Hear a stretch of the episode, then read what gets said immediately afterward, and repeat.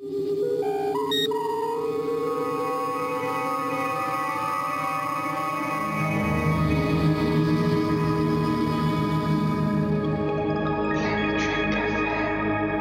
moin und herzlich willkommen zu einer neuen Ausgabe von Planet Trek FM, die ganze Welt von Star Trek mit mir, eurem Björn Sölter. Ausgabe 97 steht auf dem heutigen Speiseplan und wir kümmern uns um die mittlerweile schon achte Episode der zweiten Staffel von Star Trek Lower Decks mit dem Titel I Excretus oder auf Deutsch ich Excretus. Die Dame, die ich jetzt begrüße, hat letztes Mal vermutet, es handelt sich dabei um eine Anspielung auf iRobot. Was soll ich sagen? Shaka? Hier ist sie, die Autorin und Übersetzerin Claudia Kern. Hallo Claudia. Hi Björn. Und ja, das war aber echt Schacker. Und im Nachhinein kann ich überhaupt nicht verstehen, warum ich nicht drauf gekommen bin. Ich auch nicht, aber ich muss natürlich zugeben, es ist von mir auch ein bisschen unfair, weil der Titel ist natürlich sicherlich eine Anspielung auf Asimov oder gegebenenfalls auch auf die Kurzgeschichte von E.N.O. Binder. Ähm, der Inhalt der Folge jetzt aber eher nicht. Nee, nein, also sowas von gar nicht. Aber egal, Endspurt der Staffel, langsam. Hast du Lust? Ich habe sowas von Lust, ja. Okay, spricht jetzt dafür, dass die Folge entweder grottenschlecht ist und du Lust hast, sie zu verreißen, oder sie ist grandios und wir werden eine Menge Spaß damit haben, uns das gegenseitig zu erklären. Gehen wir direkt in den Teaser. Wie geil ist das bitte mit dem Hilferuf, den sie immer wieder aus der Kausalitätsschleife empfangen? Das ist ja wohl voll mein Humor. Oh, das ist ja schon wieder. Oh, nochmal. Oh, oh, ist wirklich eine Kausalitätsschleife. genau, richtig. So, diese, diese Erkenntnis, hm, wenn so ein Hilferuf fünfmal hintereinander kommt in 30 Sekunden, dann wird es sich wohl um eine Zeitschlafe, äh, Schlafe? eine Zeitschleife handeln. Schlafen ist auch immer eine gute Idee. Oh ja, also das fing in dem Fall schon äh, auf hohem Niveau an. Ja. Und ähm, dann, dann natürlich auch die Szene, wenn ähm, äh, unsere Lower Decks auf dem äh, Schiffsrücken stehen und äh, vergessen werden. Ja. Das äh, fand ich auch total toll. Aber mehr Statement geht auch nicht, oder? Nein, also das war schon, da haben sie schon reingerieben. Und ähm, man muss ihnen aber zugute halten, dass sie damit ja auch schon das Thema der Folge vorwegnehmen. Genau. Habe ich an der, an der Stelle natürlich wieder nicht vermutet, weil ich bin, was sowas angeht, ja echt derbe naiv. Aber haben sie nochmal sehr schön klar gemacht und erst sechs Stunden später bequemen sich dann ja die hohen Damen und Herren zurück her. Sie wollten einfach, glaube ich, nochmal die Kluft richtig deutlich rausarbeiten, oder? Richtig. Und das ist ja auch was, was die ähm, Ausbilderin später sagt wenn sie ihren äh, fiesen Plan enthüllt, sagt sie ja, dass sie sich die Cerritos ähm, ausgesucht hat, speziell aus dem Grund, weil die äh, Kluft zwischen den Besatzungsmitgliedern oben und unten so groß ist, dass man sogar seine eigenen Leute ähm, irgendwo im All vergisst und dann wegfliegt, um auf einen Notruf zu antworten. Ja. Ein kleiner Negativaspekt für mich, ich bin ja immer gut dafür, irgendwelche Rosinen rauszuziehen, die mir dann doch nicht gefallen. Ähm, ich finde den Spruch, also diese, diese Catchphrase von, äh, von Freeman, Warp Me, finde ich echt bekloppt. Wirklich? Ich finde die total ja. geil. Das, ich finde sie allerdings auf Deutsch noch schlechter. Was sagen also, sie auf Deutsch? Ja, Warp mich. Warp mich. Ja, ja. das äh, vor allen Dingen, weil sie dann damit ja duzt. Ja. Was ja schon nicht funktioniert im Deutschen, aber. Stimmt. Ist Warpt natürlich auch mich schwer. wäre aber noch schwieriger auszusprechen. Warpt ja, mich. Warpt. Ja, Warp, vor allem warpen, warpen sie mich. Sie mich. Ja. Warpt mich, wer mir, wer ihr müsst mich jetzt warpen. Genau. Ähm, nein, das funktioniert nicht. Also, warp mich, ja. Schwierig. Aber vielleicht sind, vielleicht sind diese Catchphrases auch einfach egal. Vielleicht sollte man sich da nicht zu viele Gedanken drüber machen. Ja, ähm, aber ich finde dieses Warp Me, das passt total zu Freeman. Weil das auch so ein bisschen aggressiv ist. Mhm. Ja, das stimmt. Nach dieser Szene und dem Mutter-Tochter-Zwist, den sie uns auch nochmal wieder ins Gedächtnis rufen, wahrscheinlich auch nicht unabsichtlich, geht's dann um die erwähnte Ausbilderin der Sternflotte, die da Tests vornehmen soll. Und ähm, ich find's erstmal wieder total geil, dass sie sich eine coole Spezies aus der Zeichentrickserie, aus der alten Zeichentrickserie nehmen, die nur einmal vorgekommen ist. Und zwar in der Folge Bam, auf Deutsch Echsenjagd, die Pandronianer mit ihrem total schrägen Sprechstil und ihrem dreigeteilten Körper. Das geht nur in Lower Decks, oder? Ja, und es ging eben auch damals nur in der Zeichentrickserie, weil sie nicht in der Lage gewesen wäre, das wären das tricktechnisch darzustellen. Und ähm, erstmal auf so eine Idee zu kommen, dass es äh, eine Spezies gibt, die einfach ihren Körper dreiteilen und wieder zusammensetzen kann, Und dass dann hier bei dieser ähm, Ausbilderin dann auch noch zu so einer Art Motivations, ähm, zur Unterstreichung dieser, dieses Motivationstrainings zu nehmen, das haben sie schon echt geil gemacht. Finde ich auch. Und was sie da mitbringt, äh, das ist ja auch recht aufwendig, das mit sich rumzuschleppen, sage ich jetzt mal. Diese Mini-Simulatoren, die sie da mitbringt. Ich fand das total lustig. Erstens, wie die aussehen. Es hat mich total an die Zeitmaschine aus äh, Day of the Tentacle erinnert. Ähm, oh, dem ja, zweiten stimmt. Teil von Maniac Menschen, die bei dem, bei dem, bei dem Professor im Keller stehen. Aber davon mal ganz abgesehen, das sind ja eigentlich Mini-Holodecks, oder? Ja, genau, so habe ich das auch verstanden. Also es ist wie so, ähm, ja, tragbare, also so Holodecks, die du mit auf die Kirmes nehmen würdest. Und das ist halt total lustig, weil damals in den lustigen Taschenbüchern, ich weiß nicht, kennst du die lustigen Taschenbücher? Aus äh, Nein, äh, mit den weil Geschichten ich bin aus Entenhausen? Unter, ich, ich, bin unter einem Stein aufgewachsen. Das, ist, das wissen wenige, aber doch klar kenne ich die lustigen Taschenbücher. Okay, alles klar. Ähm, da gab es damals mal in einem lustigen Taschenbuch eine Geschichte, wo Onkel Dagobert Urlaub in der Kiste anbietet. Und da, da konnte man sich ähm, genau solche großen Kästen, so Quader, in den Vorgarten stellen und dann da reingehen und dann da Ski laufen. So, das finde ich total wow. geil, dass die das damals bei den lustigen Taschenbüchern halt mit diesen Holodecks im Prinzip schon hatten. Das ja. war auch genau die Zeit von TNG damals, glaube ich. Und ich habe mich jetzt hier nur gefragt, wenn du so perfekte Mini-Holodecks inzwischen hast, wofür brauchst du dann die großen? Ich nehme mal an, dass sie darüber nicht nachgedacht haben. Keine Ahnung. ich versuche jetzt gerade einen Grund dafür zu finden. Vielleicht äh, sind das Holodecks, die du tatsächlich nur mit einer Person verwenden ja. kannst. Da könnte man sie aber auch viermal so groß bauen und vier Leute reinstellen. Ja gut, aber dann, ähm, äh, dann, dann beschränkst du die Holodecks ja total. Du kannst ja keine, nicht mit deinen 30 besten Freunden eine Party im Holodeck feiern. Ah ja, weil okay, da nur vier reinpassen. Ja, da hast du natürlich recht. Aber ich habe trotzdem so gedacht, es könnte auch ein Gag darüber sein, dass die aktuelle Technik unserer Zeit ja eigentlich eher in eine Richtung läuft, die die Holodeck-Technik aus Star Trek, wo man ganze Raumschiff-Decks braucht, um dieses Holodeck zu haben, der eigentlich den Rang abläuft irgendwann. Also wir werden, ja. wenn das so weitergeht, ja an einen Punkt kommen, dass wir sagen, wir haben das schon viel früher als Star Trek ganz anders, viel kleiner, viel kompakter, viel, viel praktikabler gelöst. Ja, ich finde ja auch, ähm, in dem Fall, was ja das Holodeck macht, ist ja eher VR, also wirklich Virtual Reality. Genau. Aber ja. ähm, wenn man sich ansieht, was zum Beispiel Pokémon ja jetzt, äh, das steckt ja noch total in den Kindern schon, aber diese Augmented Reality, dieses AR, das finde ich wahnsinnig spannend, dass du dir einfach vorstellst, du gehst mit deinem Hund im Wald spazieren, du ähm, hast so eine Brille auf und simulierst mal gerade eine Saurierattacke. Ja. Ne? Oder du, du, du, du verwandelst deinen ähm, ja deine langweilige äh, Fichtenschonung irgendwie in den Amazon-Dschungel. das ist kein Wort, oder? Fisch, Fichtenschonung. Bestimmt. Ich, ich habe mich gerade gefragt, ob du eine eigene Fichtenschonung hast, weil sonst kommt man eigentlich nicht auf sowas. Aber egal. ja, es, ja, es hilft vielleicht, wenn man von, dass man von Fichten hier umgeben ist. Ja. Aber, aber ich weiß gar ja, nicht, ob Schonung das richtige Wort ist. Oh, ah, ist egal.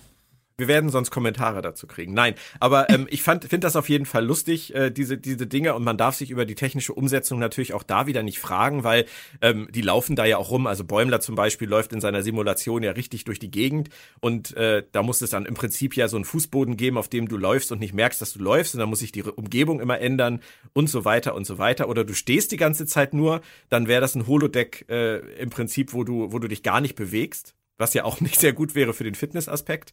Aber das fragen sie ja alles gar nicht. Also vielleicht nee, sollte ich das, das ist, auch nicht tun. Aber das ist doch eigentlich in jedem Holodeck der Fall. Also du hast ja auch, ähm, wenn Picard ähm, reiten geht, der reitet ja auch nicht nur drei Meter, bis er die Wand erreicht und dreht dann um. Das, für ihn ist es ja auch so, als ob er bis zum Horizont reiten kann.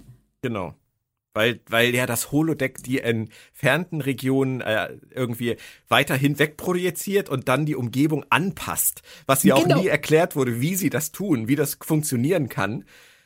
Vor allem, wenn du reitest. Also das ist ja, oder, oder mit dem Auto fährst, so Rennauto oder so. Du kannst auf dem Holodeck ja keinen keinen Formel-1-Parcours simulieren.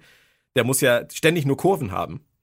Ja, ja, stimmt, richtig. Aber wir, wir kommen jetzt schon wieder in Bereiche, die vielleicht eher im äh, technischen Handbuch anzutreffen gewesen wären. Hast du das ich habe mich schon gefragt. Ich, also ich habe mich schon gefragt, wenn du äh, zur Werbung rübergehen würdest. Aber das Ich weiß ehrlich gesagt gar nicht, ob du das übersetzt hast oder ich das Holodeck. Äh, ich habe das Holodeck übersetzt. Du hast es übersetzt. Aber du, du willst es mir jetzt trotzdem nicht erklären, oder? Äh, nein, weil ich, weil ich es schon wieder vergessen habe. Aber es war genau so, wie du gesagt hast. Also das sind, äh, die arbeiten mit Projektionen und da werden ähm, äh, äh, eben die weit entfernten Dinge äh, und die näheren Dinge, die werden halt relativiert, sodass, also dass in Relation zu dir immer der Eindruck von Weite entsteht. Und äh, es war auch relativ kompliziert, aber äh, bebildert. Also man kann sich das dann auch noch mal visuell ähm, erklären lassen. Ja, und wer jetzt überhaupt keine Ahnung hat, wovon wir hier reden, weil er die letzte Folge verpasst hat oder auch sonst keine Ahnung hat, wovon wir generell reden, es ist das äh, technische Handbuch zu Star Trek The Next Generation, das Frau Kern und ich für Crosskite übersetzen durften und das seit letzter Woche auf dem Markt ist. Könnt ihr überall bestellen. Viel Spaß damit. Doch, Ende der Werbesendung. So, so genau. Ähm, bei diesen Tests jetzt, die Idee, die Ränge zu tauschen, die fand ich erstmal großartig. Ja. Vor allen Dingen, weil wir ja ähm, schon gesehen haben, dass es ähm, gewisse Reibereien gibt zwischen der gerade der Brückenbesatzung oder der den Chefoffizier, den, den Abteilungsleitern und ähm, den Lower Decks. Und dass hier dann die direkt die Ränge zu tauschen und natürlich mit dem entsprechenden Ergebnis, dass äh, die Lower Decks völlig begeistert sind und sich total überschätzen. Das fand ich schon sehr schön und dass eben die ähm, ja, Upper Decks hingegen der Meinung sind, äh, dass sie jetzt eine ganz ruhige Kugel schieben können. Und dass es, äh, dass das Leben da unten halt total locker und einfach ist. Und was sie auch schön rausarbeiten in dieser Folge, finde ich, ähm, ist das von, ist die Struktur. Also es geht ja im Prinzip die erste Hälfte der Folge dann jetzt erstmal um irgendwelche Szenarios und danach kommt dann ja das wirkliche Thema der Folge. Und bei diesen Szenarios ist mir aber auch aufgefallen, dass die Macher von Lower Decks innerhalb ihrer Darstellung dieser Szenarios ja auch wieder ganz klar ihre Figuren gewichten. Mariner ja. und Bäumler kriegen die meisten Szenarios, beziehungsweise Bäumler die meiste Szenario-Zeit, während Mariner mehrere bekommt. Tandy und Rutherford bekommen beide nur eins. Und die Upper Decks bekommen alle zusammen nur eins. Ja. Das heißt, die, die Macher von Lower Decks sagen ganz klar, Bäumler Mariner, Tandy Rutherford, Führungsoffiziere. Das ist unsere Struktur. So befassen wir uns mit den Figuren in dieser Serie. Finde ich schön. Ja, finde ich auch. Weil es, äh, sie, sie machen es ganz klar, es ergibt Sinn, weil es auch eigentlich nur nochmal deutlich macht, was sie eh schon in den anderthalb Staffeln praktiziert haben. Und es ist einfach toll, dass die Führungsoffiziere eine so untergeordnete Rolle spielen. Weil wir das so gar nicht kennen. Und ähm, das ist ja auch das große Problem von der TNG-Folge Lower Decks, auf die sich logischerweise Lower Decks bezieht. Ach. Weil, weil wir ja, ja krass, ne? Krass. So, ich hau die heute raus, dass ähm, ähm, wir ja, ich weiß nicht, die ist aus der fünften Staffel?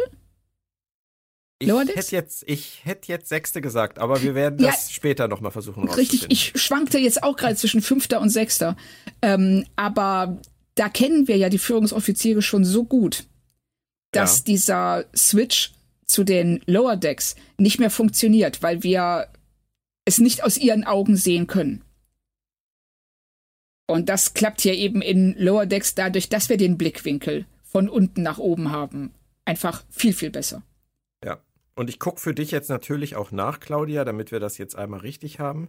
Ja, bitteschön. Und ähm, stelle fest. Dö, dö, dö, wir haben beide Unrecht, es ist Staffel 7. Okay. Upsa. Okay. Fünf, Aber du sechs, warst näher dran. Sieben. Ich war näher dran. Okay, das stimmt allerdings. Aber keine Punkte für uns beide. Diese Szenarios, die wir dann vorgeführt kriegen, bis dieser Szenario-Block vorbei ist. Also besonders die der Lower Deckers natürlich. Ähm, das ist eigentlich genau genommen wieder Autoren und Zuschauer gemeinsam im Track Süßwarenladen, oder? Ja, total. Also schon alleine, wenn du die Liste von äh, möglichen Szenarien siehst, die ja. da ähm, eingeblendet sind. Ich, ich, ich habe extra noch mal angehalten und mir ähm, ein paar Sachen ähm, rausgeschrieben. Äh, rausgeschrieben, aufgeschrieben, dass sie da Tribble Troubles, Time Trap, From Q to Q, ja. ähm, Evolution, mhm. Ja. Chain of Command. Naked oh, da Time möchte man natürlich. doch einfach auch mal so ein Ding haben, oder? Ja, natürlich. Das, ähm, ich habe mir da echt noch überlegt, so auf welche Simulation hätte ich am meisten Bock? Das wäre auch ein geiles Teil, was man auch richtig gut auf die FedCon stellen könnte. Oh ja, ja. Das wäre, das Dirk. hätte was. genau so. Also ich würde sagen, also nach der FedCon jetzt im Oktober sollte Dirk auf jeden Fall es zum Pflichtprogramm machen, sich unseren Podcast immer regelmäßig anzuhören für die nächste FedCon dann 2022, weil ich glaube, wir haben so viele Ideen rausgehauen für die FedCon ja. und keine davon setzt er um. Richtig. Genau. Also ich finde das auch. Das ist, ähm, äh, das grenzt an Arbeitsverweigerung. Absolut. Absolut. Stell dir das mal vor. Wir hätten jetzt hier, hier die, die Musik-Acts, die wir schon äh, vorgeschlagen haben und ähm, ja. jetzt das auch noch mit diesen Mini-Holodecks. Also, da, da werden Chancen vergeben. Richtig. Und du könntest dann, du könntest dein eigenes Kobayashi Maru machen. Ja. Oh Mann, das Ding wäre so überlastet. Ja, völlig. Das Meine Güte. Ich stell mir gerade vor, leer gefegte Säle und alle stehen in diesem Holodeck. Mariner verschlägt zuerst mal ins Spiegeluniversum, ist ja auch ein Klassiker in Star Trek. Ähm, ich möchte dazu eigentlich hauptsächlich eine Anmerkung machen. Also es macht natürlich Spaß. Diese Dinge, diese, diese Sequenzen sind ja alle sehr kurz ja. und vollgestopft mit Dingen, die man natürlich erkennt, wiedererkennt, die einfach cool sind, wie zum Beispiel Miglimo, der da einfach nur auf der Stange sitzt. ähm, aber mit dem Humor. Sie gehen auch jetzt in diesem Mirrored Universe Ding wieder mal so auf die zwölf. Also diese beiden Typen, die da durch die Gänge laufen und sich darüber unterhalten, dass es sie so richtig geil macht, jemanden zu foltern, weil sie dann richtig geil werden und Lust kriegen, jemanden zu foltern. Das ist schon wieder echt Geschmackssache, oder? Nö, fand ich, fand ich jetzt nicht, weil es total ins Spiegeluniversum passt. Ja, klar. Das, nee, das Spiegeluniversum also schon ähm, in Classic und auch in äh, Disco ist ja derartig over the top. Es ist ja äh, eine Zivilisation, die so überhaupt nicht existieren könnte. Und, äh, das, und das treiben sie hier eben nur Lower Decks mäßig auf die Spitze, indem sie eben sagen, ja, äh, äh, äh, ich bin geil darauf, jemanden zu foltern und das macht mich dann wieder geil darauf, jemanden zu foltern. Es ist ein Kreislauf, der stundenlang, den man stundenlang fortsetzen kann. Und im Hintergrund, und das sind diese tollen Details, die immer bei Lower Decks kommen, siehst du Billops der äh, einfach nur auf seinem Pad rumtippt, weil, wie wir ja seit letzter Folge wissen, ähm, er keinen Sex haben darf. Geil. Das ist super. Das ja. ist ich meinte auch mit Geschmackssache eher, man muss ja zugeben, das ist ja schon ein bisschen kranker Humor. Ja, und ich bemerke gerade, dass ich äh, die ähm, äh, die Sequenzen durcheinander gebracht habe, weil der Billops ist, ähm, der auf dem Pad rumtippende Billops ist in der Naked Time Sequenz. Der ist gar nicht hier in der Spiegeluniversums Sequenz. Deshalb okay, hab ich, ich, ich habe ihn, ich habe ihn nicht gesehen im Hintergrund, deswegen habe ich dir das jetzt einfach geglaubt. Nee, der, der ist ja derjenige, der äh, foltern will. Ah, okay. Der hat nur, der hat nur ein Kinnbart. Der, der, der hat nur ein Kinnbart, stimmt. Hast recht. Gut, jetzt haben wir das auch sortiert. Ähm, ich ich habe auch, ich habe ja auch, auch wenn du das immer denkst, ich habe ja auch mit dem mit der Art von Humor keine Probleme. Ich habe ja auch, was das angeht, teilweise echt einen, einen etwas absurden Humor. Ähm, aber ich mir fällt halt an solchen Stellen auf, wenn wenn wenn man drüber nachdenkt, ist das halt ist es halt krankhaftes Verhalten, was sie da halt äh, bringen und ähm, da sollte man zumindest sich dessen bewusst sein, das nicht unreflektiert ja. so wahrzunehmen, dass es als ein geil machen sollte, jemanden zu foltern, weil es einen dann geil macht, jemand anders noch zu foltern. Ja, ähm, aber wir sind im Spiegeluniversum. Ja, ich, ich weiß. Denk, ja, da gut. kann man das als gegeben voraussetzen. Ja. Und ähm, schön ist ja dann auch, dass ähm, Bäumler selbst im Spiegeluniversum so detailbesessen ist, dass ihm sofort auffällt, dass Mariner mit der falschen Hand salutiert und dann diese großartige, ähm, wenn er auf sie zeigt und schreit. Ah, das du hast ja, es gemerkt. Du hast es ja, gemerkt. natürlich habe ich es gemerkt. ah. oh, Donald fucking ganz, Sutherland. Ja, diese Body Snatcher ähm, ja. Die fand ich ganz, ganz großartig. Ja, finde ich auch. Nein, also da steckt schon in wenigen Sekunden sehr, sehr viel drin. Ähm, beim Wild-West-Szenario danach äh, war es meiner Meinung nach sehr viel weniger. Klar, das war jetzt total Toss und Spectre of the Gun. Ähm, aber da hätte ich mir schon ein bisschen mehr gewünscht. Also da fand ich, war jetzt wenig Fleisch auf den Rippen. Ja, das ging auch wahnsinnig schnell und ähm, hatte jetzt eigentlich auch ähm, nicht so wirklich, ja, nicht so wirklich viel mit der eigentlichen Folge zu tun. Das ist, das ist schön, dass Mariner da vom Pferd zertrampelt wird und Freeman dann später darauf sie darauf anspricht, dass sie das nach zweieinhalb Jahren Reitstunden jetzt nicht erwartet hätte.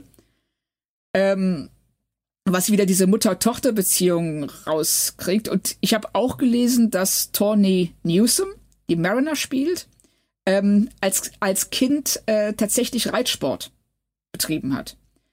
Ähm, aber das ist jetzt, ist jetzt, also das bringt jetzt keinen großen Mehrwert. Nein, es bringt keinen großen Mehrwert. Es ist lustig, dass es da ist, weil es halt diese schöne Toss-Anspielung ist. Aber ähm, ich muss ganz kurz als Pferdefreund äh, muss ich noch mal reingrätschen, weil mir gefällt natürlich die Darstellung des Pferdes überhaupt nicht. Ja, klar. Also Mariner, ähm, Mariner geht zu dem Pferd hin.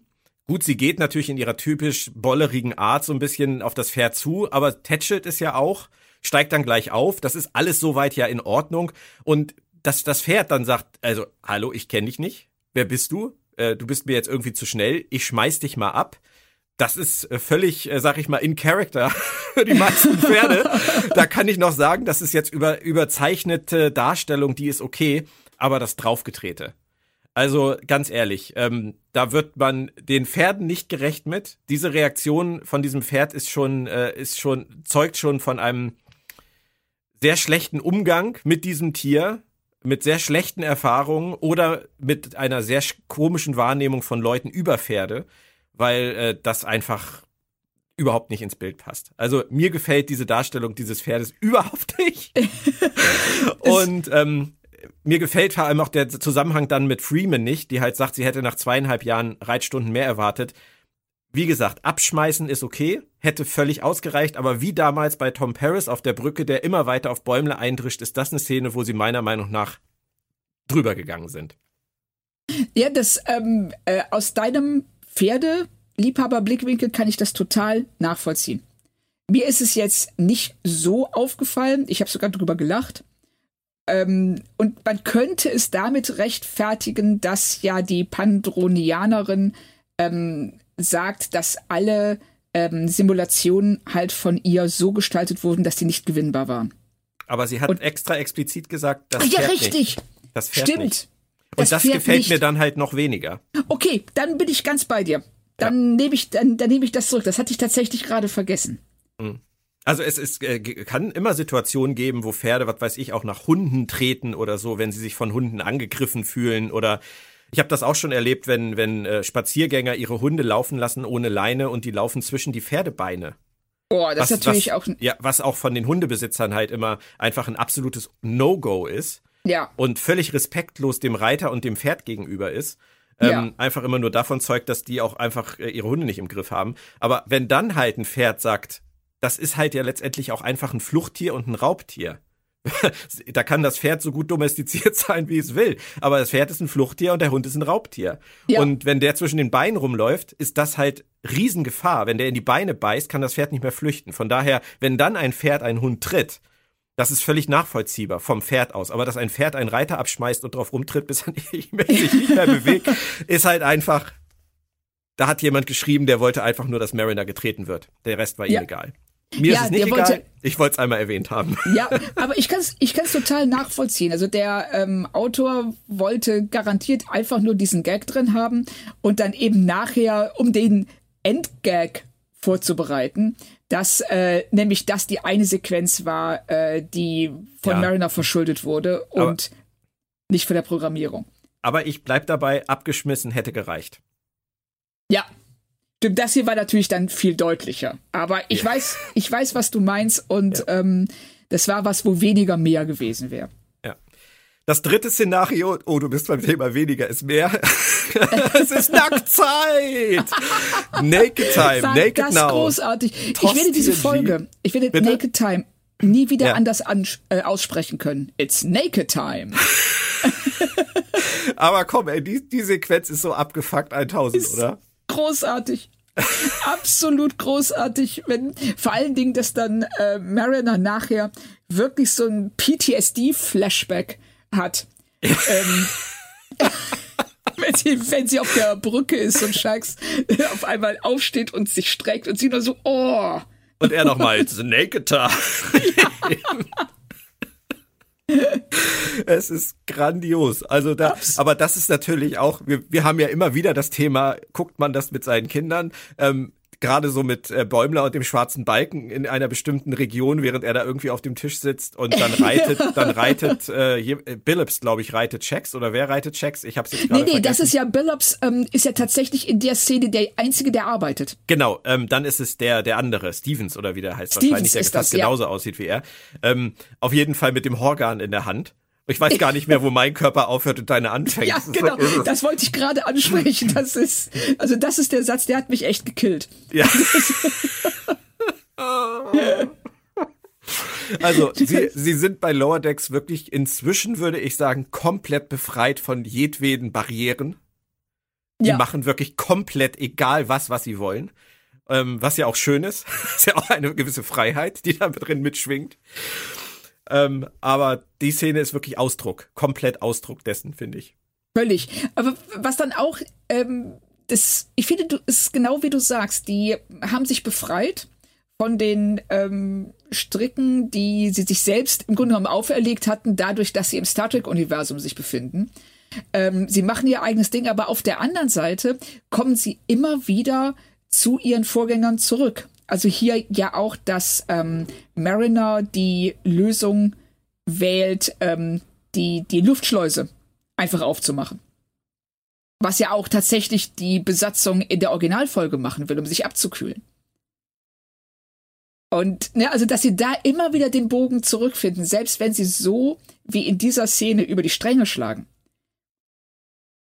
dann eben doch ihre Bezüge ähm, ja, wieder, also doch die das aufgreifen, was ihre Vorgänger gemacht haben. Also das finde ich irgendwie total cool, wie sie das ja, ich, regeln. Ich auch. Und äh, Mariner ist ja in der Szene im Prinzip auch, ist ja, äh, steht ja für uns. Also wir erleben ja. diese anderen Sachen und denken uns manchmal halt schon bei, bei Lower Decks, okay, das ist jetzt echt abgefuckt, das ist jetzt echt krass. Und die Szene ist sogar Mariner zu krass. Weil sie ja, halt, sie sieht richtig. das und denkt, äh, sie denkt, ihr Kopf explodiert, sie, ich muss hier jetzt raus. Und das, das finde ich halt auch so schön, dass den der Autoren das auch selber bewusst ist, dass das jetzt wirklich so ein bisschen der Gipfel dessen ist, was sie aufgebaut haben. Ja. Richtig. Ga Sag ruhig. Nein, nein, sag, sag du ruhig. Okay, ganz anders geht es dann ja bei Tandy äh, weiter, beziehungsweise Tandy ist dazwischen. Sie soll einem gelähmten Klingon einen ehrenhaften Tod verschaffen. Und das ist natürlich 100% äh, die Folge Ethics, die Operation genau. aus TNG mit Worf. Ähm, und Tandy verkackt das ja auch, wie alle anderen, bis auf Bäumler, komplett. Aber das Ende richtig verstanden habe ich nicht. Ich habe das auch nicht verstanden. Mit dem also, Lebenszeitpunkt 0900 und ja, doch, dass er, äh, dass er ähm, äh, dass er äh, nicht stirbt, also dass sie da nicht die Todeszeit festlegen, sondern die Lebenszeit, dass er jetzt weiterleben muss. Ja, er war ja auch vorher nicht aber, tot. Ja, das, ich habe das auch nicht so richtig verstanden. Ähm, aber ich muss sagen, ich habe sehr gelacht darüber, als er sagt, ähm, ich habe mir den Rücken gebrochen, als ich mich gebückt habe, um eine Erdnuss aufzuheben. Habe ich das, die Referenz nicht verstanden? Ähm, ich habe es so interpretiert, dass es sich darauf pass äh, ähm, bezieht, dass Worf in Ethics äh, ja von so einem blöden leeren, so einer blöden leeren Plastiktonne ja. getroffen wird und ist danach gelähmt, was ja total ja. abwegig ist. Ja. Also, und dann hier treibt es halt Lower so, okay, Decks mäßig ja. auf die Spitze und sagen, er ist durch, ne, durch das Aufheben einer Erdnuss, weil die zu schwer für seinen schwachen Körper war, ja. halt gelähmt worden. Aber ich fand die am unergiebigsten, muss ich ehrlich sagen. Ja, also weil ich es einfach nicht verstanden Ich habe den Endgag nicht verstanden. Nee. Rutherford hat äh, hingegen was ganz Klassisches, äh, die Sterbeszene von Spock aus Star Trek 2, beziehungsweise das, was dazu führt, äh, nur dass Rutherford das hier 0,0 hinbekommt, weil er gar nicht auf die Idee kommt, mal irgendwie so einen schönen äh, Backofenhandschuh anzuziehen, bevor er die Tür genau. anfasst. Aber die Kulissen und die Uniform wiederzusehen, das war schon geil, oder? Das war toll. Also da, äh, man ist sofort in ähm, Star Trek 2 in der Schlusssequenz. Und ich finde auch schön, dass ähm, Rutherford ja keine Sekunde daran, keine Sekunde zögert. Er denkt, er weiß absolut, was er tun muss. Und du siehst aber an den ratlosen Gesichtern der ähm, Techniker, die hinter ihm stehen, dass das möglicherweise nicht der richtige Weg ist. Die sind ja auch so, äh, Sir. Ähm, Und Also, da dachte ich auch noch, dass es so mehr eine Lektion wäre für ähm, die Lower Decks, dass sie eben noch nicht bereit sind, ein Kommando zu übernehmen, weil sie in Panik verfallen. In solchen Situationen oder einfach wie Mariner viel zu lässig sind. Aber das äh, stimmt ja dann nur zum Teil am Ende bei Tandy und Rutherford also relativ kurze Sequenzen. Bei Mariner waren es drei und bei Bäumler ist es eine, die sich durch die ganze Folge zieht. Der bekommt nämlich einen Fan-Favorite, nämlich die Borg. Ja. Und äh, erstmal so richtig TNG Q-Who mit den Borg-Babys. ja, und natürlich auch der Musik aus Best of Both Worlds. Absolut. Großartig. Also wie sie diese ganzen Sachen nachstellen, die wir aus irgendwelchen Serien und Filmen kennen, das ist schon toll. Ja, phänomenal. Das habe ich ja schon bei der TNG-Brücke letztes Mal gedacht, als, äh, als Bäumler da seine Rede gehalten hat. Äh, das war, das ist so ein Gänsehautgefühl. Du siehst auf einmal diese Kulisse wieder und sie ist nur gezeichnet. Ja. Ist eigentlich total albern, weil du siehst die Kulisse ja nicht wirklich wieder. Aber sie machen es einfach gut. Ja, sie machen es einfach und sie machen es so gut, dass man sich direkt wieder zu Hause fühlt. Ja. Und erstaunlicherweise gelingt ihm die Flucht vor den Borg. Überrascht, dass ausgerechnet er Erfolg hat von den Vieren? Direkt? Ja, schon ein bisschen. Ich weiß Echt? nicht, wie es dir geht. Also ähm, ich dachte, dass er, ähm, dass er zumindest das erste Mal scheitert und dann durch dieses Scheitern erst extra motiviert wird. Fände ich auch oh. passend, aber ich, ich habe mir es noch anders hergeleitet. Du hast mir eigentlich die letzten Folgen, finde ich, erklärt, dass wir hier Bäumler 2.0 haben. Ja, auf jeden Fall.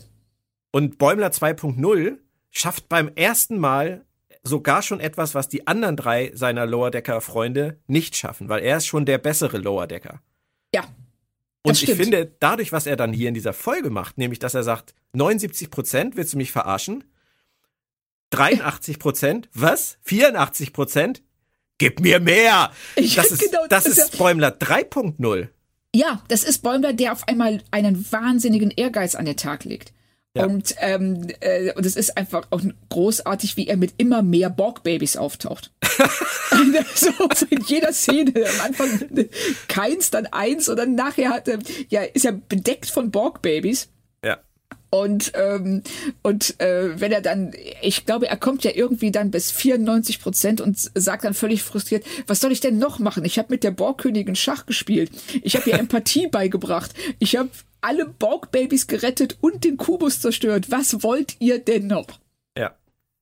Und ja, das, natürlich. Das ist krass, wie, ja, das ist krass wie, was er für einen, hohe, für einen hohen Anspruch auf einmal hat an sich und ja, seine Arbeit. Total. Also, dass er das, äh, er verbeißt sich da so rein und ähm, er ist einfach nicht bereit, dieses Scheitern zu akzeptieren. Also schon äh, wie ähm, Kirk beim Kobayashi Maru. Er sagt, es gibt keine Situation, in, aus der äh, es keinen Ausweg gibt.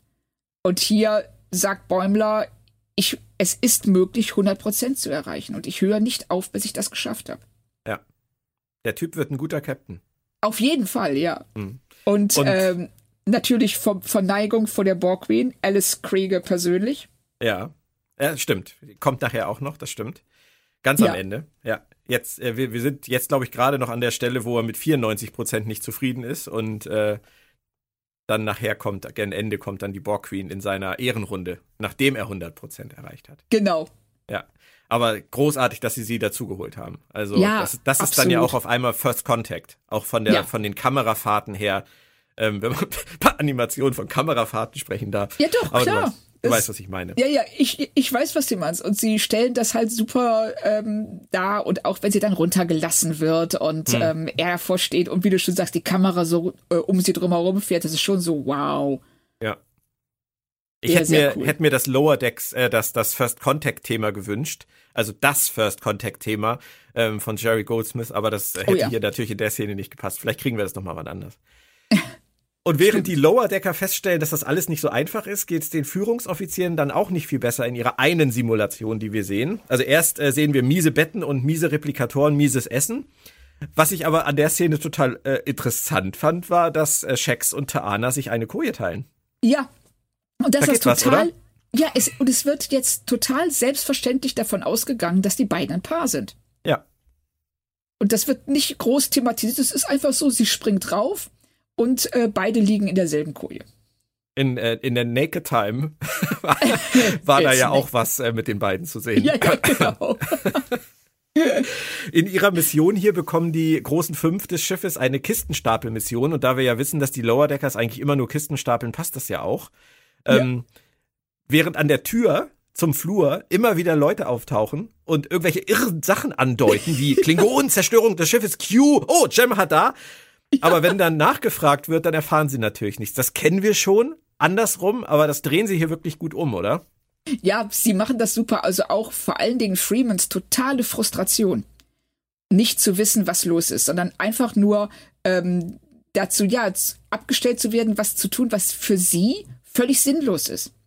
In dieser äh, in dieser Situation, nämlich Kisten zu stapeln, über die auch Shax richtigerweise sagt, wenn wir die stapeln sollen, warum haben die denn diese, diese blöde Form? ja, das sind ja die, die wir aus TNG kennen. Das ja, hätte man ja, sich genau. damals, damals schon fragen können. Richtig, was soll das? So, wozu braucht man, was, was, was sind das? Sechseckige, achteckige? Ja, genau. Ich glaube, achteckige. Und ich glaube auch, achteckig ist so. Es hat schon einen Grund, warum man sich auf vier Ecken oder rund geeinigt hat und nicht mhm. Achtecken. Ja, und äh, Lager Lagerungssicherung oder Ladungssicherung ist ja auch immer so ein Thema. Ähm, ja da könnte man ja auch vielleicht ein bisschen dran arbeiten, dass man die Sachen, die vielleicht irgendwie irgendwo stehen sollen, dann vielleicht auch einfach mal irgendwo festzurrt. Ja, das wäre schon mal, oder wenigstens ein Kraftfeld drumherum macht, wenn ja. man es. Ähm ja, das kann ausfallen. Stimmt, richtig. So ein, so ein guter alter Spanngurt, der hält immer noch am besten. Ja, das ist Aber absolut richtig. Und man, äh, da kann man wenig falsch machen. Den kann auch so ein Lower Decks bedienen, ohne dass es Katastrophen gibt. Ja, es kommt dann aber zum großen Finale. Ich hatte das schon gesagt. Der erste Teil sind diese Szenarios in diesen, äh, mit diesen Mini-Holodecks und dann kommt das Ende vom Lied, nämlich eine gemeinsame simulierte Übung auf der realen Brücke. Und da teasern sie uns einen riesen Klassiker an, nämlich die Entführung der Cerritos aus dem Raumdock, um Spock vom Genesis-Planeten zu retten. Oh ja. Sogar mit so einem geilen Werbebild auf dem, auf dem Bildschirm. So, als wäre das irgendwie, als wäre das irgendwie so eine Holo-Novel, die man kaufen kann. Das hätte ich echt gerne gesehen, aber das ist verdammt schnell zu Ende. Völlig. Aber es ist äh, auf so es, es endet, finde ich, wirklich großartig. Dass ähm, äh, dadurch, dass Freeman und Bäumler sich, äh, Bäumler, Freedom, Freeman und Mariner sich streiten, das Schiff an noch zerstört wird, bevor es das Raumdock verlässt. Ja. Und dann sogar ja später Ransom sagt, ich glaube, das war ein, das war ein Rekord. Ja, er kommt ja mit dem Kaffee rein und huch, das, das ist jetzt krass. Ja, schön ist ja auch, dass Ransom Yeoman ist ja. und äh, dann direkt von Mariner zum Kaffee holen abgestellt wird. Und hm. dann er ja nochmal, glaube ich, zurückkommt und sagt, äh, wolltest du ihn jetzt eigentlich mit Sahne oder mit Milch oder Zucker? ja, und es reicht halt manchmal, einen Kaffee holen zu gehen, dann äh, ist schon alles vorbei. Das ist auch ja, eine sehr schöne Message. Ja, Wobei genau. ich mich auch an der Stelle wieder gefragt habe, wenn die Leute wirklich äh, Kaffee trinken auf der Brücke. Und das kommt ja vor. Also definitiv. Ähm, warum ist auf der Brücke eigentlich kein Replikator? Das ist eine gute Frage. Also Janeway zum Beispiel hat sich ja ihren Kaffee immer aus ihrem Bereitschaftsraum mitgenommen. Da hat sie ja einen Replikator. Picard hat sich seinen Tee da auch gemacht. Der hat ihn aber, glaube ich, nie mit auf die Brücke genommen. Aber Stimmt. zum Beispiel Zulu äh, sehen wir auf der Excelsior ja auch mit seiner Kaffeetasse oder genau, Teetasse. Kirk, Kirk trinkt Kaffee auf der Brücke. Ja. Also der Replikator auf der Brücke, der wäre eigentlich, also da, dass da jemand wirklich mit dem Aufzug in die Messe fahren muss, um dem Captain einen Kaffee zu holen, das ist noch ein bisschen umständlich. Aber ja gut, in, in TOS gibt's ja Replikatoren nicht. Ähm, zumindest nicht auf so. Ja, nicht auf ähm, dem Level, auf der Ebene. Nein, nicht auf dem Level wie in TNG. Ähm, aber warum, in, warum es in TNG keinen Replikator auf der Brücke gibt, Vielleicht ist es so, so eine Art von Captains Privileg. Man will eigentlich nicht, dass alle auf der Brücke essen, trinken, ähm, dann die Krümel in der Konsole haben und den Kaffee und die klebrige Cola auf der Tastatur. Und der Captain kann sich das rausnehmen, das trotzdem zu machen. Aber kennst du nicht dieses, äh, dieses tolle Meme von dem Typen, der während TNG ähm, immer die Brückenkulisse gesaugt hat? Ja, natürlich. Ja, kommt zur Sternflotte, haben sie gesagt. Also von genau. wegen Krümel und so ist doch nicht so das Problem. du hast recht. Okay. In der Folge kommt dann der große Twist, will ich ihn mal nennen. Mariner und Freeman glauben, es geht um Teamwork. Das finde ich auch sehr schön, dass sie zu dieser Erkenntnis kommen, die ja auch sehr wertvoll ja. ist. Aber in Wirklichkeit geht es der Ausbilderin, hast du schon gesagt, darum, ein Opfer zu haben, um zu beweisen, dass ihre Tests weiterhin nötig sind, weil die sonst eigentlich immer alle bestehen. Und will das halt an der miesesten Crew sozusagen als Exempel statuieren. Ja, genau. Da hat sie so ein bisschen Batmiral-Vibes, finde ich. Ja, völlig. Also das, äh, auch wie sie das mit diesem äh, boshaften Lachen und ähm, dieser totalen Selbstüberschätzung, als hätten die ja jetzt gar keine andere Möglichkeit mehr, als äh, ihr Scheitern einzugestehen und sie musste ihnen dann noch den Plan, was sie gar nicht hätte machen müssen. Hätte das ja einfach abschicken können und dann wäre gut gewesen. Aber stattdessen äh, muss sie allen noch mal zeigen, wie genial sie ist. Und da hat sie schon so Batmiral Superschurken ähm, Anflüge. Ja. Und überhaupt nur, weil Bäumler immer noch im Simulator ist und äh, an seinen 100% arbeitet, hat die Cerritos jetzt noch eine Chance, weil halt diese Simulation noch läuft. Und in dem Moment hat er gerade die 100% erreicht. Und jetzt muss er weiterspielen nach 100% und verliert wieder Prozente. Echt ja. eine arme Sau, oder? Aber, aber total. Was ich großartig fand, er wird ja dann, ähm, das, also er, er hinterfragt es ja nicht. Er macht es einfach. Die sagen ihm, wir brauchen das, es ist total wichtig, dass du das machst. Und ähm, er, er akzeptiert das. Und obwohl er ja das erreicht hatte, was er sich vorgenommen hatte, und das sein größter Triumph, sein größtmöglicher Triumph in dieser Simulation, setzt er den aufs Spiel oder beziehungsweise ähm, lässt er zu, dass er den verliert, weil er weiß, es ist wichtig, das zu tun. Warum? Weiß er nicht, aber er macht's. Ja. Was dann alles noch kommt, ähm, ich muss ganz ehrlich sagen, es war für mich nicht der stärkste Teil der Folge. Ähm, Freeman und Mariner zeigen der Ausbilderin die Wahrheit über lebensbedrohliche Mission, Missionen, äh, weil die Ausbilderin sowas nur aus Büchern kennt. Also das typische, so sind sie halt die Schreibtischtäter. Und dann machen sie das, äh, zeigen sie ihr halt eine, eine Kristallinwesen, das kennen wir natürlich auch aus TNG ja. und, und schwarzes Loch und die Pandronianerin merkt halt, real ist doch anders. Ähm, ja, und aber macht hm? Sag ruhig. Ja, nee, nee. Widersprich ist, äh, mir.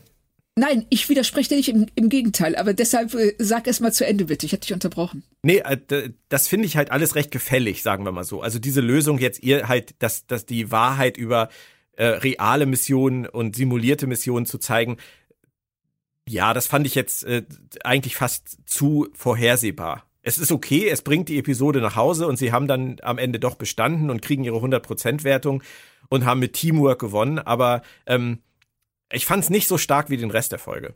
Richtig. Und ich finde vor allen Dingen, dass diese ganze Sequenz am Thema vorbeigeht.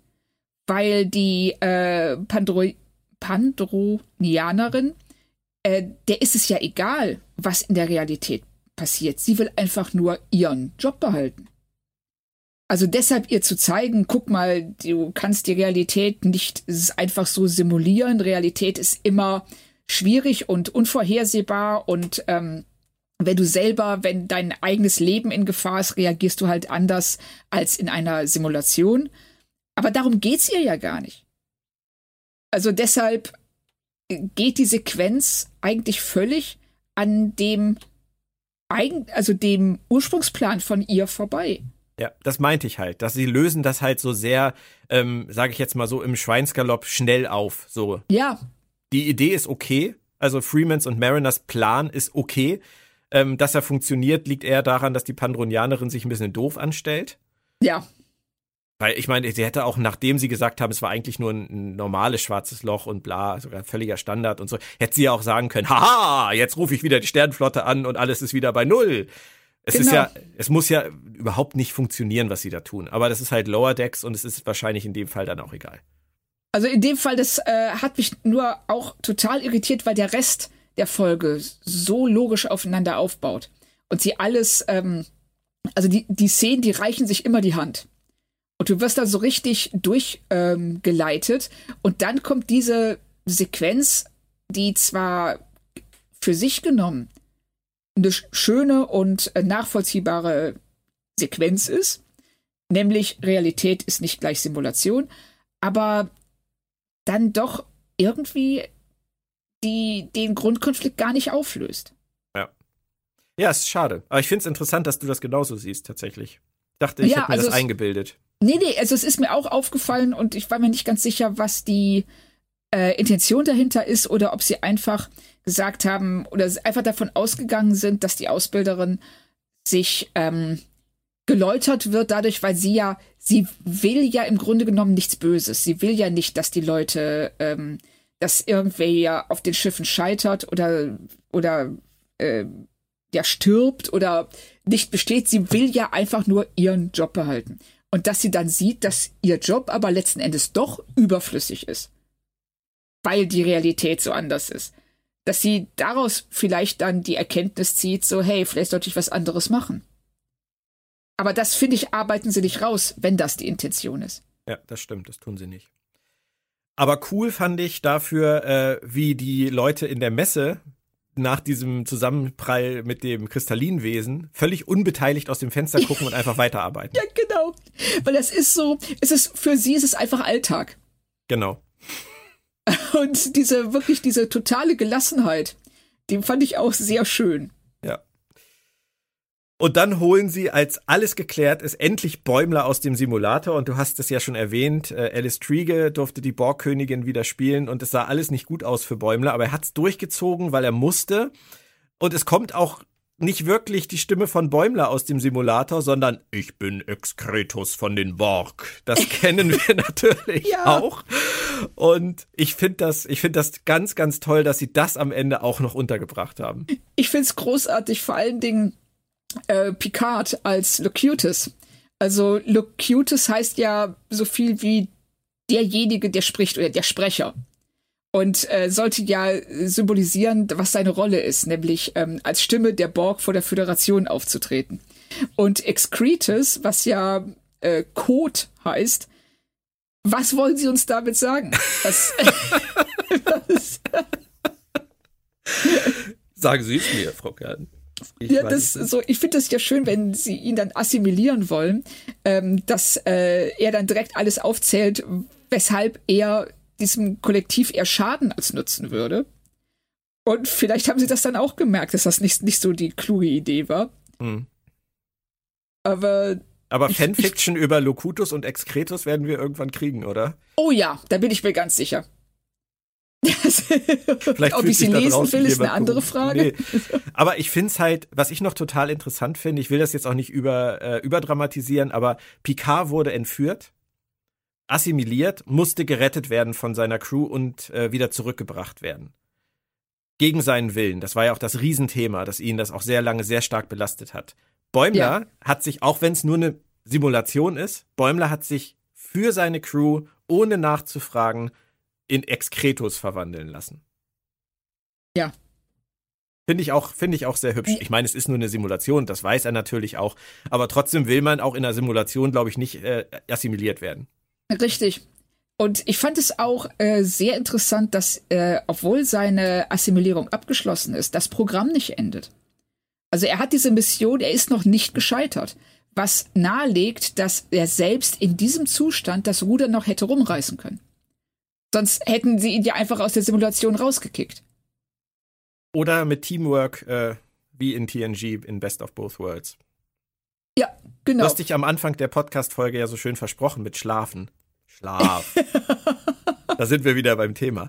Übrigens Ja, sagt genau. Bäumler, als er draußen ist, bis auf ein Wort, nämlich that, exakt das, was Picard in Family in TNG zu seinem Bruder über seinen Borg, äh, seine Borg-Erlebnisse sagt. Nämlich they took everything that Everything I I was. was. Ja. Finde ich auch sehr Und- hübsch. So, das ist dieses, äh, wie wir manchmal sagen, sie sollen halt die Sachen eher ein bisschen verstecken. Wenn man sie sieht, Ja. sind sie geil und müssen uns nicht so um die Ohren fliegen. Also ich finde es ja auch ganz toll, dass das der letzte Satz der Folge ist. Wir haben ja dieses Toss-Abschlusslachen, dieses ganz klassische Bild. Ne, Ja. Wir gucken von außen auf das Schiff und alle hahaha lachen über Shacks Witz. Und dann haut Bäumler nochmal diesen einen Satz raus, they took everything I was. und das ist, das ist auch so, damit machen sie klar so, nein, wir sind nicht mehr in dieser sauber abgeschlossenen heilen Toss-Welt. Es ist eben doch ein bisschen dü düsterer ab und zu. Genau. Aber immerhin seinen Appetit durfte er noch behalten. Das ja, ist ja sein schon mal Appetit etwas. hat er noch. Und das ist ja auch wichtig, weil die Kleinen, die Lower Decker, bekommen jetzt von den Großen einen neuen tollen Replikator, weil die natürlich auch gemerkt haben, dass das Essen äh, für die unteren Ränge nicht so gut ist. Aber was mir am besten daran gefiel, war, dass Shaq sagt, dass die meisten Menücodes einprogrammiert ja, wurden. Genau, weil so ein paar Privilegien möchte man sich dann doch noch erhalten. Ja. Also so völlig geläutert ist man dann von seiner Lower Decks Erfahrung nicht. Und ähm, aber das fand ich trotzdem, also wenn sie diesen äh, großen Replikator reinfahren und wir sehen vor allen Dingen in dem Moment, dass die Lower Decks, die am Tisch sitzen, alle, alle die gleiche Pizza essen müssen. Ja. das ist wie in der, in der Schulkantine, ne? Ja, genau. Okay, eine Sache habe ich noch, bei der du mir helfen musst. Ähm, ich würde nämlich tatsächlich aus dem Ganzen einen Subtext herauslesen, nämlich was das Lower Decks im Serientitel angeht, dass sich das vielleicht in Zukunft für die weiteren Staffeln, Folgen dreht. Weil wir kriegen hier ja nochmal ganz explizit vorgeführt und gesagt, dass die Cerritos und auch die California-Klasse so ein geringes Ansehen haben in der Sternflotte. Und das haben wir ja auch bei dieser Geschichte auf der Sternbasis erlebt, dass eigentlich alle, die auf der Cerritos dienen, Lower Deckers sind für die Sternenflotte. Und nur oh ja. durch Teamwork kann diese Crew über sich hinauswachsen. Und das finde ich könnte ein total schönes Motto für die Serienzukunft werden. Oder spinne ich? Nein, ich finde das super. Also die Idee, dass ähm, sie die Lower, also die Lower Deckers der äh, Sternenflotte sind und dass sie sich gemeinsam raufarbeiten, um eben das Ansehen nicht nur ihres Schiffs, sondern der ganzen Schiffsklasse, was ja auch sehr schön ist, dass so eine ganze Schiffsklasse einfach als ähm, ja, wie soll man sagen, als ähm, äh, Underachiever, als, ja. ähm, ne? Genau, das, kennt keine Sau. Ja, genau, es kennt, es äh, kennt niemand, da hat keiner Bock drauf. Wenn du da drauf dienst, kannst du es auch eigentlich gleich lassen. Ja. Und ähm, dass sie jetzt um das Ansehen ihrer Besatzung, ihrer, ihres Schiffs und der Schiffsklasse kämpfen können. Mhm. Finde ich, finde ich einen super Ansatz. Wobei wir dann eigentlich exakt bei Orwell sind. Ja, stimmt. Deshalb werden sie den Weg vielleicht doch nicht einschlagen, du hast recht. Ja. Es fiel mir gerade so auf. Also wenn, wenn wir das, das Underachiever Schiff haben, dann sind wir bei Orville. Und ähm, ja. aber vielleicht machen Richtig. sie ja beides. Vielleicht, äh, vielleicht lassen sie die Trennung auf dem Schiff ja genauso wie die Trennung zwischen Schiff und Rest Sternenflotte und arbeiten sich an beidem ab. Ich fände das nett. Ich fände das auch schön, weil es auch schon so ein bisschen immer wieder angesprochen wird. Eben gerade dadurch durch äh, Freemans Frust, dass sie ähm, nicht das gleiche Ansehen besitzt wie andere Captains und ähm, gleichzeitig dass der Frust der Lower Deckers, dass die Brückenbesatzung, die Führungsoffiziere sie nicht ernst nehmen. Und also da steckt noch sehr viel drin. Dann hauen Sie mal ein Fazit raus. Ähm, ich habe mich hervorragend unterhalten. Und abgesehen von ein, zwei Dingen, die ich entweder nicht kapiert habe oder die sie nicht so gut herausgearbeitet haben, wie sie es hätten tun können, ähm, war das eine wirklich tolle Episode und deshalb vier von fünf. Okay, da bist du ja sogar noch, noch weiter unten als ich. Ähm, Was? Naja, ich hätte jetzt gedacht, du gibst fünf. Hätte ich tatsächlich gedacht. Aber ähm, ich konnt, kann auch keine fünf geben, weil ähm, ich muss auf jeden Fall irgendwie 0,25 abziehen für äh, für ich habe Tandys äh, Szenario nicht verstanden und ich fand das mit der Ausbilderin, wie sie das aufgelöst haben, nicht so gut. Ähm, und, und ich muss das aber, Pferd nicht. Und ich muss aber auch noch 0,5 abziehen für das Pferd. Ah, okay. Deswegen komme ich heute mal auf die sehr krumme Zahl von 4,25. also, ja, ich äh, werde jetzt versuchen, ich habe mir vorgenommen, dass ich nur noch volle Sterne vergebe. Okay. So, ich würde sagen, ich es ist eine tolle Folge mit leichten Makeln. Ja, ganz genau. Und deshalb äh, 4 von 5 ist ja eine super Wertung. 4,2537 auch. Und, ja, genau. Ne, deshalb, ähm, es, es ist halt nicht absolute super Spitzenklasse, aber es ist ganz weit da oben. Ja. Jetzt haben wir nur noch zwei Folgen. Ähm, die nächste hat einen etwas gewöhnungsbedürftigen Titel. Ähm, ich musste extra dafür Lieven Lita anrufen, den Klingonisch-Lehrer, damit ich das ja. jetzt auch halbwegs ausgesprochen kriege. Viele Grüße an dich, an dich, Lieven, und vielen Dank. Also Folge 9 heißt irgendwie so Wedge Dutch. Wedge Dutch.